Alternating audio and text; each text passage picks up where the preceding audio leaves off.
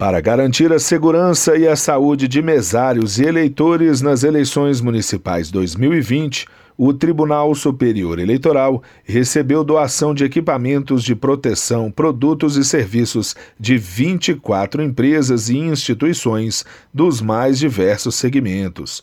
São mais de 8 milhões de máscaras cirúrgicas, 2 milhões de protetores faciais, 500 mil canetas esferográficas, 2 milhões de adesivos para marcar o chão, para distanciamento nas filas e outros materiais para prevenir o contágio pelo coronavírus durante a votação. Toda a logística de distribuição também foi oferecida de graça à Justiça Eleitoral. Segundo o presidente do TSE, ministro Luiz Roberto Barroso, essas entidades de classe e empresas merecem o reconhecimento da Corte e do país.